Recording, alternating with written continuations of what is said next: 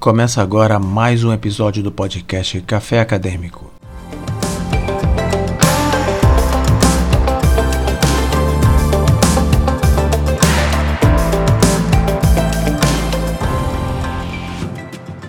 Hoje vamos conversar com a bióloga e médica veterinária Tatiana Bressan Moreira, coordenadora dos programas de proteção à fauna da Rumo Logística. Seja bem-vinda, Tatiane. Olá, obrigada. Boa tarde, André. É, fala um pouco sobre o seu trabalho na Rumo Logística. Bom, eu sou coordenadora do Programa de Proteção à Fauna da Rumo Logística, que é uma empresa do ramo ferroviário, que tem como foco aí o transporte de cargas. E esse tipo de programa é condicionante do licenciamento ambiental do empreendimento. Portanto, todas as ferrovias, sejam elas de licenciamento federal ou estadual, precisam realizá-lo. O programa de proteção à fauna é dividido em outros subprogramas, como subprograma de resgate e afugentamento de fauna, onde nós temos várias equipes de biólogos e médicos veterinários que atuam nas frentes de supressão de vegetação ou fase de desmate. Nós temos o subprograma de monitoramento de fauna, o qual avalia os impactos da instalação de uma nova ferrovia ou da duplicação de uma ferrovia existente sobre as diversas populações de animais que se encontram nas regiões direta e indiretamente afetadas pelo empreendimento. Nós temos também o subprograma de monitoramento de passagens de fauna, que consiste em monitorar as estruturas destinadas à travessia de fauna, os chamados passa-fauna, para identificar quais espécies utilizam essas passagens, se há preferência por tamanho ou formato da estrutura, se há interferência no uso da passagem de acordo com a luminosidade ou presença de água. Esse monitoramento das passagens é feito com armadilha fotográfica e com cama de pegadas, para saber se os animais estão de fato passando por dentro da estrutura e se estão concluindo essas travessias, ou seja, se estão utilizando as passagens de forma adequada. E por último, mas não menos importante, nós temos o subprograma de monitoramento e mitigação dos atropelamentos de fauna. Nós vamos falar mais desse subprograma, mas, em resumo, ele consiste no monitoramento de todo o trecho operacional da ferrovia para levantamento e registro de todos os animais mortos na via, seja por atropelamento por parte do trem ou por outras causas, como, por exemplo, o aprisionamento de animais entre trilhos. A partir desses levantamentos, nós conseguimos definir quais trechos são mais críticos para o atropelamento de fauna e assim propor as medidas para redução desses atropelamentos ou dessas fatalidades. Fala um pouco sobre atropelamento de fauna em ferrovias e quais medidas estão sendo utilizadas para a mitigação desse impacto. Então, antes de falar dos dados de atropelamento, eu preciso primeiro falar sobre como é feito esse monitoramento na ferrovia, porque ele é diferente do monitoramento realizado em rodovias. Primeiro, porque os monitoramentos em ferrovias são feitos com auxílio de veículo alto de linha ou veículo rodoferroviário, que é um veículo de pequeno porte que trafega sobre trilhos. Portanto, quando a gente precisa de um veículo especial para fazer esse monitoramento. Em segundo, a velocidade de tráfego é de no máximo 40 km por hora, porque em velocidades maiores a chance de não avistarmos as carcaças dos animais é maior também. Então, por isso, a velocidade tem que ser reduzida. Para as rodovias, além do monitoramento ser realizado de carro, trafegar a 40 km por hora pode ser perigoso, principalmente em vias mais rápidas. Então, a velocidade de monitoramento em rodovias é maior, girando em torno de 60 km por hora. Então, como eu já comentei, esse monitoramento consiste em percorrer todo o trecho operacional da ferrovia, ou seja, a gente precisa trafegar nos intervalos entre as passagens dos trens, porque a maior parte da via é singela, ela é única, não é duplicada. A frequência do monitoramento em geral é trimestral, a cada três meses, mas eu já vi em alguns casos essa frequência ser menor, tipo a cada dois meses, ou maior, tipo a cada seis meses. Então, quando nós temos essas campanhas de monitoramento mais espaçadas, a gente entende que os dados coletados estão, de certa forma, subamostrados, porque muitas carcaças podem desaparecer nesse intervalo e acabam não entrando no levantamento. Em rodovias, considerando a facilidade de acesso e considerando que a presença de carcaças na via oferece risco de acidente aos usuários, os monitoramentos e a remoção das carcaças são realizados quase que diariamente pela equipe de manutenção de via. Então, quando falamos em estimativas, muitas vezes é necessária a utilização de fatores de correção para esses dados levantados na ferrovia. Na Rumo, o nosso monitoramento é feito por malhas. Hoje nós temos cinco malhas ferroviárias com licenças de operação distintas e períodos de monitoramento distintos também. Cada malha é localizada em uma região diferente do país. Por exemplo, a Malha Sul abrange os estados do Rio Grande do Sul, Santa Catarina, Paraná e um pedacinho do estado de São Paulo. A Malha Paulista está localizada inteiramente no estado de São Paulo. A Malha Norte, nos estados do Mato Grosso do Sul e Mato Grosso. Então, cada malha passa por paisagens diferentes e tem quadros de atropelamento diferentes também. Por exemplo, na Malha Sul, a maioria dos animais atropelados são domésticos, tipo bois, cães, cavalos e ovelhas. Já para a malha norte, a maioria dos animais atropelados são tatus, antas, temos bovinos também e outras espécies silvestres. Então a gente planeja as medidas mitigadoras de forma diferente para cada situação. E para entrarmos nesse mérito da mitigação, a gente precisa falar o que e quais são essas medidas mitigadoras, o que, que a gente tem disponível hoje, o que, que a gente tem de estudo. Em geral, um plano de mitigação tem como foco mamíferos de médio e grande porte, porque são os animais que nós avistamos com maior facilidade e registramos com maior frequência. Então, essas medidas basicamente consistem na instalação de passagens de fauna que podem ser inferiores quando passam por baixo da ferrovia ou superiores quando passam sobre a ferrovia, e principalmente na instalação do cercamento direcionador. A cerca é a principal medida quando falamos de redução de atropelamento, porque é ela que vai barrar a entrada dos animais na via e que vai direcionar esses animais para as passagens de fauna, local onde os animais têm a possibilidade de realizar a travessia segura, sem risco de atropelamento. E sem dúvida a cerca é o item mais importante de um plano de mitigação de atropelamentos, porque só ter só, é, só termos as passagens de fauna não é garantia de que os animais vão utilizá-las em 100% das vezes. Em muitos casos, os animais preferem se deslocar sobre a ferrovia e, nesse caso, esses animais ficam mais expostos ao risco de atropelamento. Outras ações também são importantes, como a comunicação social com os lindeiros, ou seja, com as pessoas que moram próximas à ferrovia.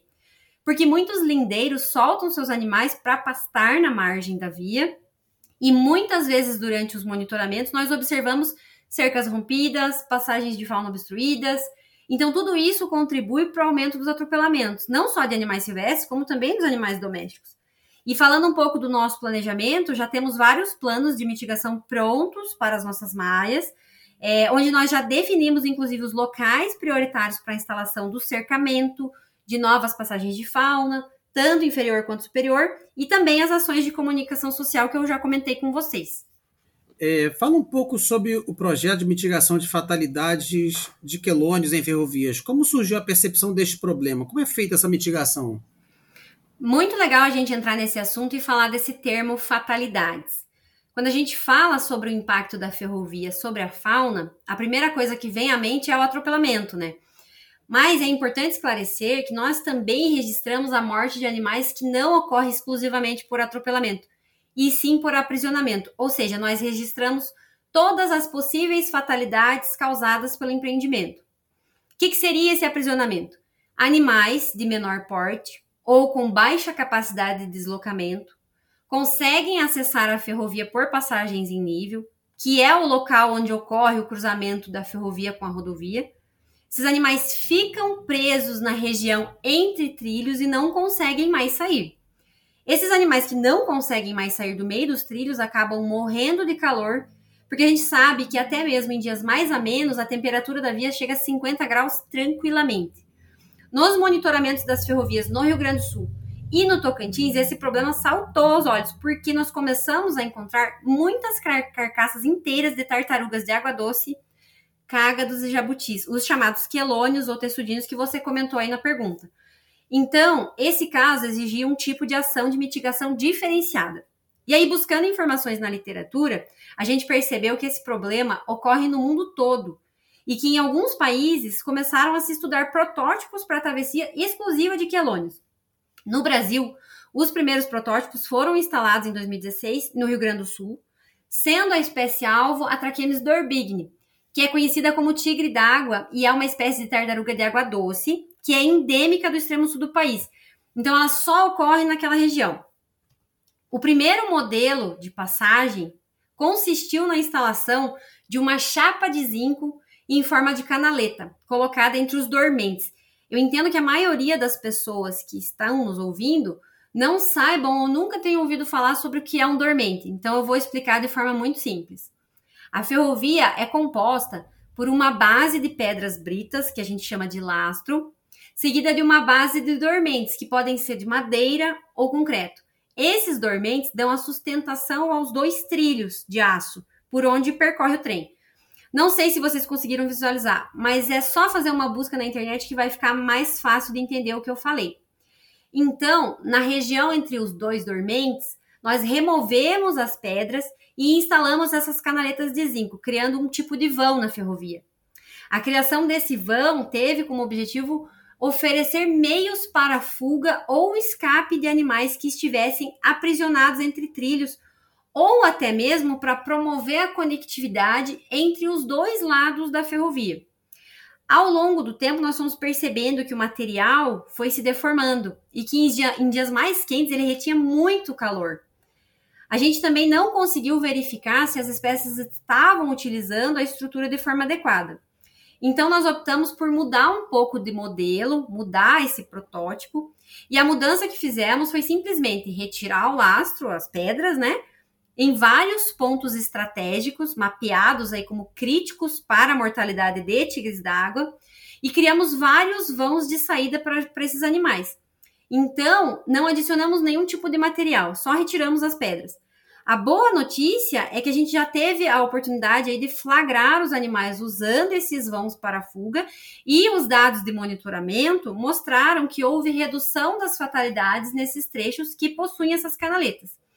Agora falando da ferrovia do Tocantins, a espécie alvo era diferente. A espécie alvo era o jabuti, que é um quelônio terrestre. Para o jabuti, foi verificado que a canaleta precisaria ter uma descida mais suave, porque ele evitava a presença de degraus, ele não descia na estrutura.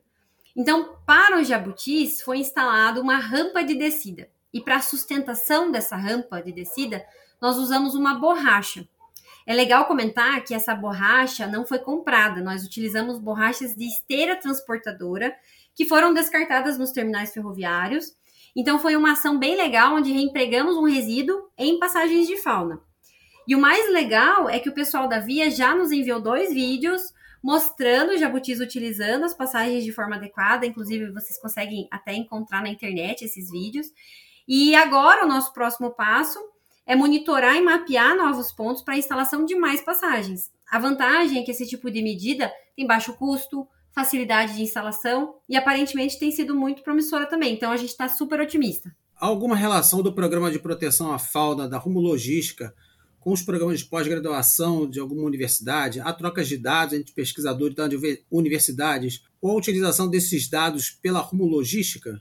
Sim, nós temos parcerias com pesquisadores de universidade, como a URGS e a equipe do Núcleo de Ecologia de Rodovias e Ferrovias, o NERF, do Rio Grande do Sul.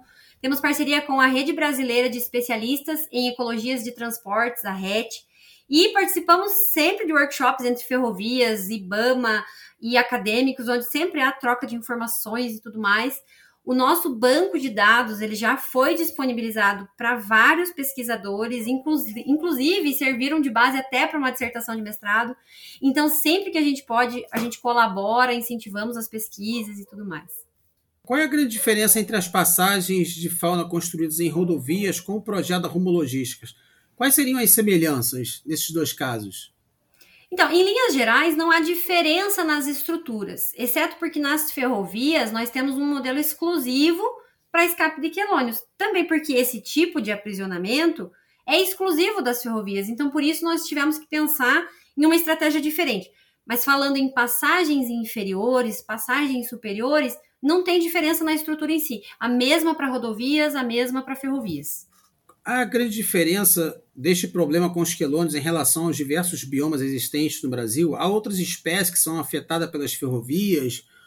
Bom, quando falamos de biomas, falamos de paisagens e ecossistemas e muitas vezes de espécies diferentes. A prova disso é o caso das fatalidades de quelônios que eu comentei que ocorrem no Rio Grande do Sul e no Tocantins. Então, nós temos Pampa, na região sul, e Cerrado, na região central. E espécies de quelônios diferentes também.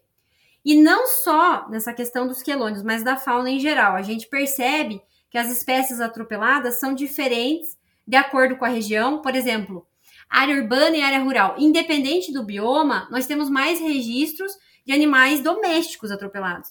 Áreas mais preservadas, nós temos mais registros de animais silvestres. Esses animais podem estar menos ou mais abundantes nas diferentes regiões, ou podemos ter registros mais exclusivos em um determinado local também, como é o caso do Rio Grande do Sul, que nós temos eh, os registros de traquemes do orbigne, o tigre d'água, ocorrendo apenas naquela região.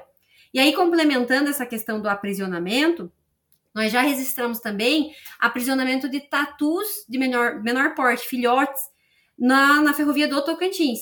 Seria o mesmo problema dos quelônios, os animais acessam a via e não conseguem mais sair. Então a gente espera que com essas medidas a gente consiga reduzir as fatalidades de, dessas outras espécies também.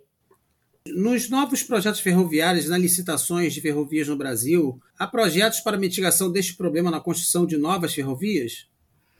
Olha, eu posso te responder sobre os projetos da Rumo. E eu te digo que sim. Não só para quelônios, mas para as demais espécies também. Os projetos para as novas ferrovias já estão nascendo com esse conceito de mitigação de atropelamentos antes mesmo da ferrovia estar instalada e operando. E isso é possível através de modelagem ou de modelos de predição de atropelamento, onde são analisados vários fatores, como o tipo de paisagem em que esses animais morrem atualmente, e isso é extrapolado para o novo local onde se pretende instalar a ferrovia. Com isso, é possível indicar os melhores locais para a instalação das passagens de fauna e também para a instalação do cercamento. Ou seja, eu não preciso esperar animais morrerem na minha ferrovia para definir os locais críticos de atropelamento. Eu já consigo estimar onde há essa maior probabilidade só com essa modelagem. Lógico que eu falando parece uma coisa simples, né? Mas não é. É um trabalho de meses, exige uma, uma equipe de especialistas com expertise no tema e tudo mais. Mas sim, a gente já está é, usando essa metodologia nos nossos novos projetos. É, nas, nas ferrovias operadas pela Rumo Logística, há outras espécies que são afetadas. Você falou, comentou sobre os animais domésticos. Há outros animais além dos quelônios que são afetados? Sim, sim. A gente tem vários animais que são afetados, né? desde os anfíbios, os répteis, os mamíferos, até aves. Acontece que é, a gente detecta nos monitoramentos com maior facilidade os, os, mamíferos, né, os animais que têm maior porte. Dentre os mamíferos, a gente tem várias espécies, espécies silvestres, a gente tem anta, tamanduá-bandeira, tamanduá-birim, cachorro do mato, lobo-guará, tem espécies ameaçadas, tem espécies que não são tão ameaçadas, é, a gente tem tatu. E aí, falando nessa questão do atropelamento e do aprisionamento, a gente também tem espécies de tatus é, que, que sofrem essa questão do aprisionamento, né, que não conseguem, entram na ferrovia e não conseguem sair mais da área entre trilhos, né? É, e aí a gente, em áreas é, urbanas e áreas rurais, geralmente também a gente tem muitos problemas com, com animais domésticos, né? Os, os lindeiros acabam soltando esses animais aí para pastar na via e esses animais acabam sendo atropelados aí quando passa o trem. Falando sobre as, as canaletas, essas, essas estruturas criadas é, para a passagem dos quelônios, de onde vem a proposta do material, do tamanho das canaletas, a participação dos funcionários da empresa, de técnicos ferroviários, para, para a escolha desse, desses materiais? Sim, a gente sempre envolveu as equipes de via permanente, as equipes de manutenção, né? Porque a, a gente tem que considerar vários fatores quando a gente vai implementar qualquer estrutura na via, né? Principalmente a questão da segurança ferroviária, a gente não pode colocar nenhum material ali é, que vá atrapalhar o fluxo do trem ou que possa causar um descarrilamento, por exemplo. É, a gente sempre envolve o pessoal também, porque para nos ajudar em relação à questão do material, é, como eu comentei, né, a gente tem, teve esses testes aí com canaletas de zinco, é, é muito na tentativa e erro, então os modelos, né, quando a gente fala dos modelos aí, dos protótipos de passagem para quelônios, se você busca na literatura, aí você vê que existe uma série de modelos. E, e aí a gente trouxe esses, algum desses modelos para nossa realidade e foi adaptando. Então, como foi o caso aí do, do Tocantins, onde a gente optou por usar uma borracha. Né? E foi ideia do próprio pessoal da via permanente, né? Dos engenheiros da via permanente, ó, que tal usar uma borracha aí nessa estrutura para para ver se você consegue fazer essa rampa aí de descida aí para os jabutis. E, e, aí no Rio Grande do Sul também foi uma, uma, participação das equipes. Então, que tal a gente não usar nenhum material, simplesmente deixar um vão na ferrovia? Então, a gente sempre envolve aí várias áreas na tomada de decisão. Em relação às ferrovias, há outros problemas que afetem a fauna no seu entorno? Sim, além do atropelamento de fauna, nós temos a fragmentação do habitat. A instalação de uma ferrovia envolve a instalação de cortes e aterro. O corte e o aterro nada mais são do que deslocamentos de terra necessários para o nivelamento de um terreno durante uma terraplanagem. Então, há uma modificação da paisagem e ocorre uma divisão de ambientes pela linha férrea. Essa divisão de ambientes, que nós chamamos de fragmentação, é um impacto silencioso e muitas vezes ele não é nem mensurável. Imagine que antes eu tinha animais transitando livremente pela paisagem e com a instalação da ferrovia eu isolei essas populações. Esse isolamento de populações causa uma redução do fluxo gênico, ou seja, da variabilidade genética dessas populações. Essa queda da variabilidade genética, em termos de evolução, não é nada interessante, porque pode haver maior consanguinidade, aparecimento de indivíduos mais vulneráveis ou com más formações, dentre inúmeros outros problemas que podem acelerar o processo de extinção dessas espécies.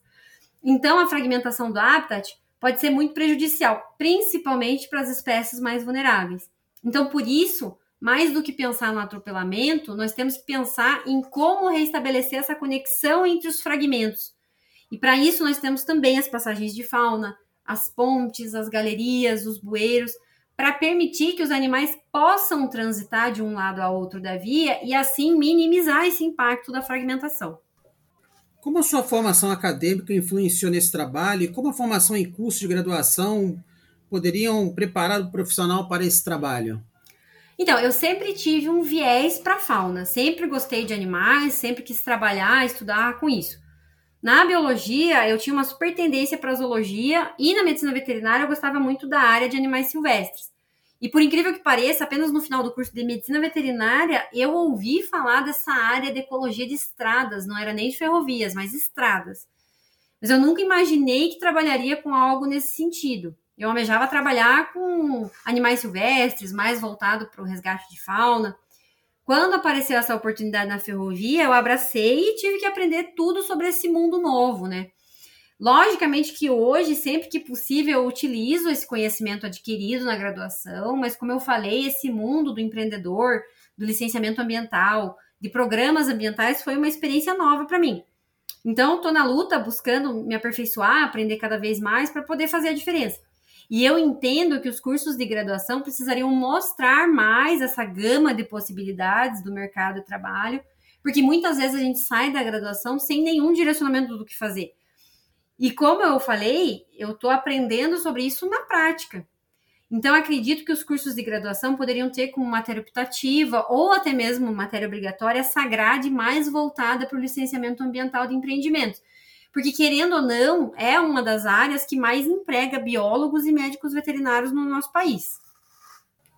Tatiane, eu queria agradecer muito a sua participação, foi muito esclarecedora. Eu achei muito interessante o, o assunto, porque parece uma coisa sem importância, você falar em ferrovias, mas é, é algo assim que é muito impactante na, na, na, fauna, na, na fauna e na flora das, dessas regiões. Então, assim, é muito importante a gente compreender como como se trabalha com, com ferrovias e como se trabalha nesse entorno, né? No, no, no, caso, você trabalha com essa mitigação desse efeito da ferrovia, né? Sim, eu quem agradeço o seu convite, André. É sempre bom poder falar um pouquinho sobre a conservação da fauna silvestre. Eu gostaria de parabenizar o seu canal, super legal, super diverso. Parabéns aí pela sua iniciativa. Muito obrigado. E obrigado aos ouvintes do Café Acadêmico. Até o próximo episódio.